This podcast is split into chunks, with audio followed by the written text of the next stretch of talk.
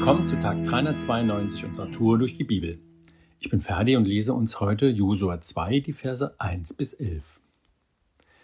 Die Israeliten lagerten zu dieser Zeit in der Gegend von Schittim. Von dort schickte Josua, der Sohn von Nun, heimlich zwei Männer los.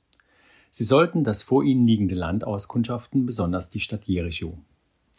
Die beiden machten sich auf den Weg und erreichten gegen Abend die Stadt. Auf der Suche nach einer Bleibe für die Nacht kamen sie in das Haus einer Prostituierten namens Rahab. Kurz darauf erhielt der König von Jericho die Nachricht, heute Abend sind israelitische Männer eingetroffen, die unser Land erkunden sollen.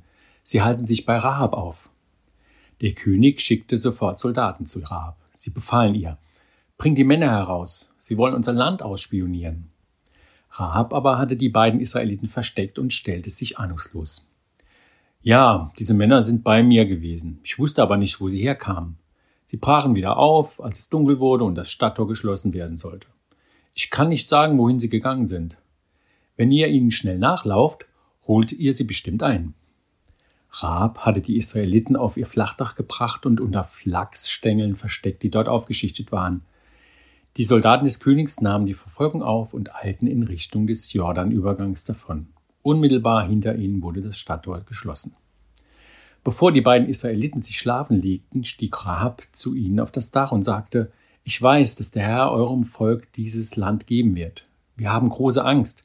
Jeder hier zittert vor euch. Wir haben gehört, dass der Herr euch einen Weg durch das Schilfmeer gebahnt hat, als ihr aus Ägypten gekommen seid. Wir wissen auch, was ihr mit den Amoritern und ihren Königen Sion und Og auf der anderen Jordanseite gemacht habt. Ihr habt sie völlig vernichtet. Als wir das hörten, waren wir vor Angst wie gelähmt. Jeder von uns hat den Mut verloren.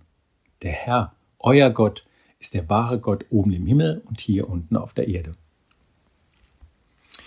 Josua 2 beschreibt eine wichtige Wende des Volkes Israel, wenn man sich vor Augen führt, dass die Israeliten 40 Jahre in der Wüste unterwegs waren, aufgrund der Tatsache, dass Kundschafter im Unglauben die Übernahme des gelobten Landes damals verhinderten. Dieses Kapitel hier komplett zu lesen ist ein Muss. Spione schleichen sich in die Stadt Jericho, peilen die Lage, finden eine Verbündete und geben ihrem Anführer Josua sozusagen grünes Licht zur Eroberung der Stadt. Es ist eine sehr spannende Geschichte, in der es um sehr viel Vertrauen geht und auf der die Entscheidung basiert, für das Volk Israel endlich den Weg aus der Wüste in das gelobte Land zu wagen. Jetzt aber der Reihe nach. Josua wurde von Gott an die Seite von Mose gestellt, der die Israeliten aus Ägypten geführt hat. Josua hatte zusammen mit Kaleb und weiteren Kundschaftern den Auftrag, sich das von Gott versprochene gelobte Land anzusehen und einzuschätzen, ob es erobert werden könne. Josua und Kaleb waren voller Vertrauen auf Gott, dass dies gelingen kann. Alle anderen Kundschafter hatten dies komplett anders gesehen und haben damit die lange Reise des Volkes durch die Wüste verursacht. Und jetzt lesen wir, dass Josua nach dem Tod Mose, Anführer des Volkes, sich an Gottes Weisungen hält und in das gelobte Land ziehen will. Mit den Auskundschaften der ersten großen Stadt Jericho, nachdem der Jordan überschritten wurde, geht der Weg in das gelobte Land weiter.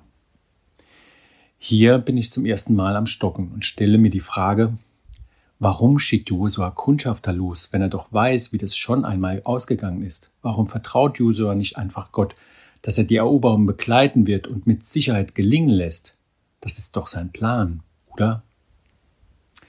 Bitte nimm diesen ersten Gedanken mit in deinen Plan, in dein persönliches Handeln mit auf. Gott will nicht, dass du einfach blind glaubst und eventuell ins Verderben läuft, läufst, sondern er will, dass du vorher deine von ihm geschenkten Gaben einsetzt und deinen Verstand. Diesen Weg wird Gott dann mit dir gehen und dich vor Überraschungen bewahren, aber nicht, wenn du einfach blind drauf losrennst.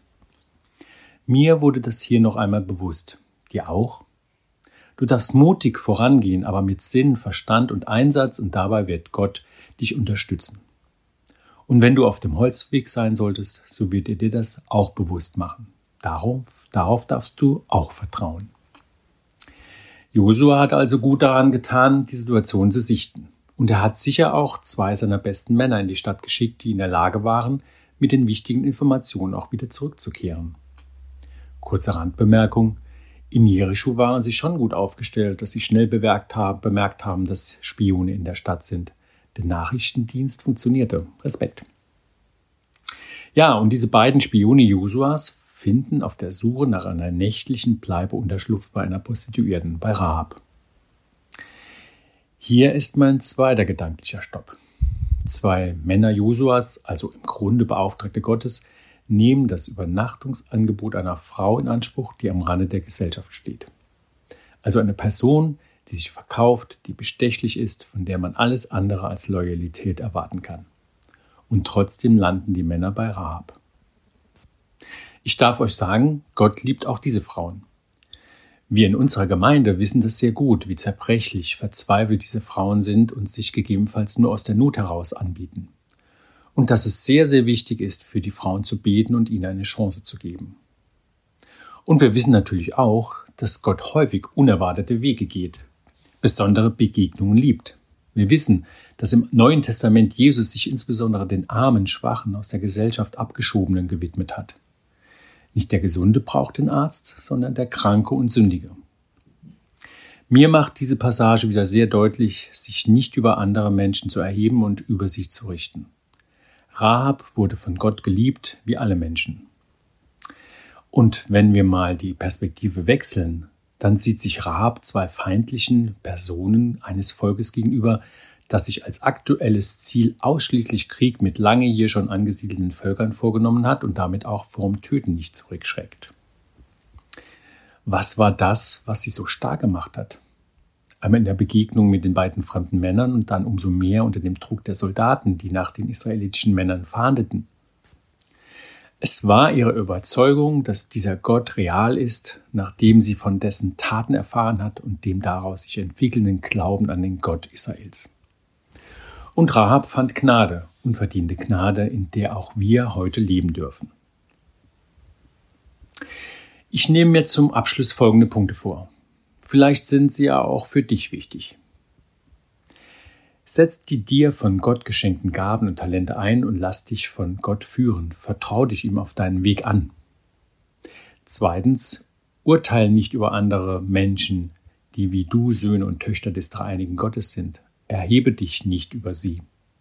Und drittens, sei dir bewusst, dass du dir die Gnade Gottes nicht verdienen kannst, sondern dass du in der unverdienten Gnade unseres allmächtigen Gottes lebst. Wir sind alle Sünder. Freu dich darüber, dass du Jesus täglich deine Sünden abgeben kannst und diese Gnade empfangen darfst. Ja, heute ist ein guter Tag für einen guten Tag. Lass Gottes Wort in deinem Alltag praktisch werden.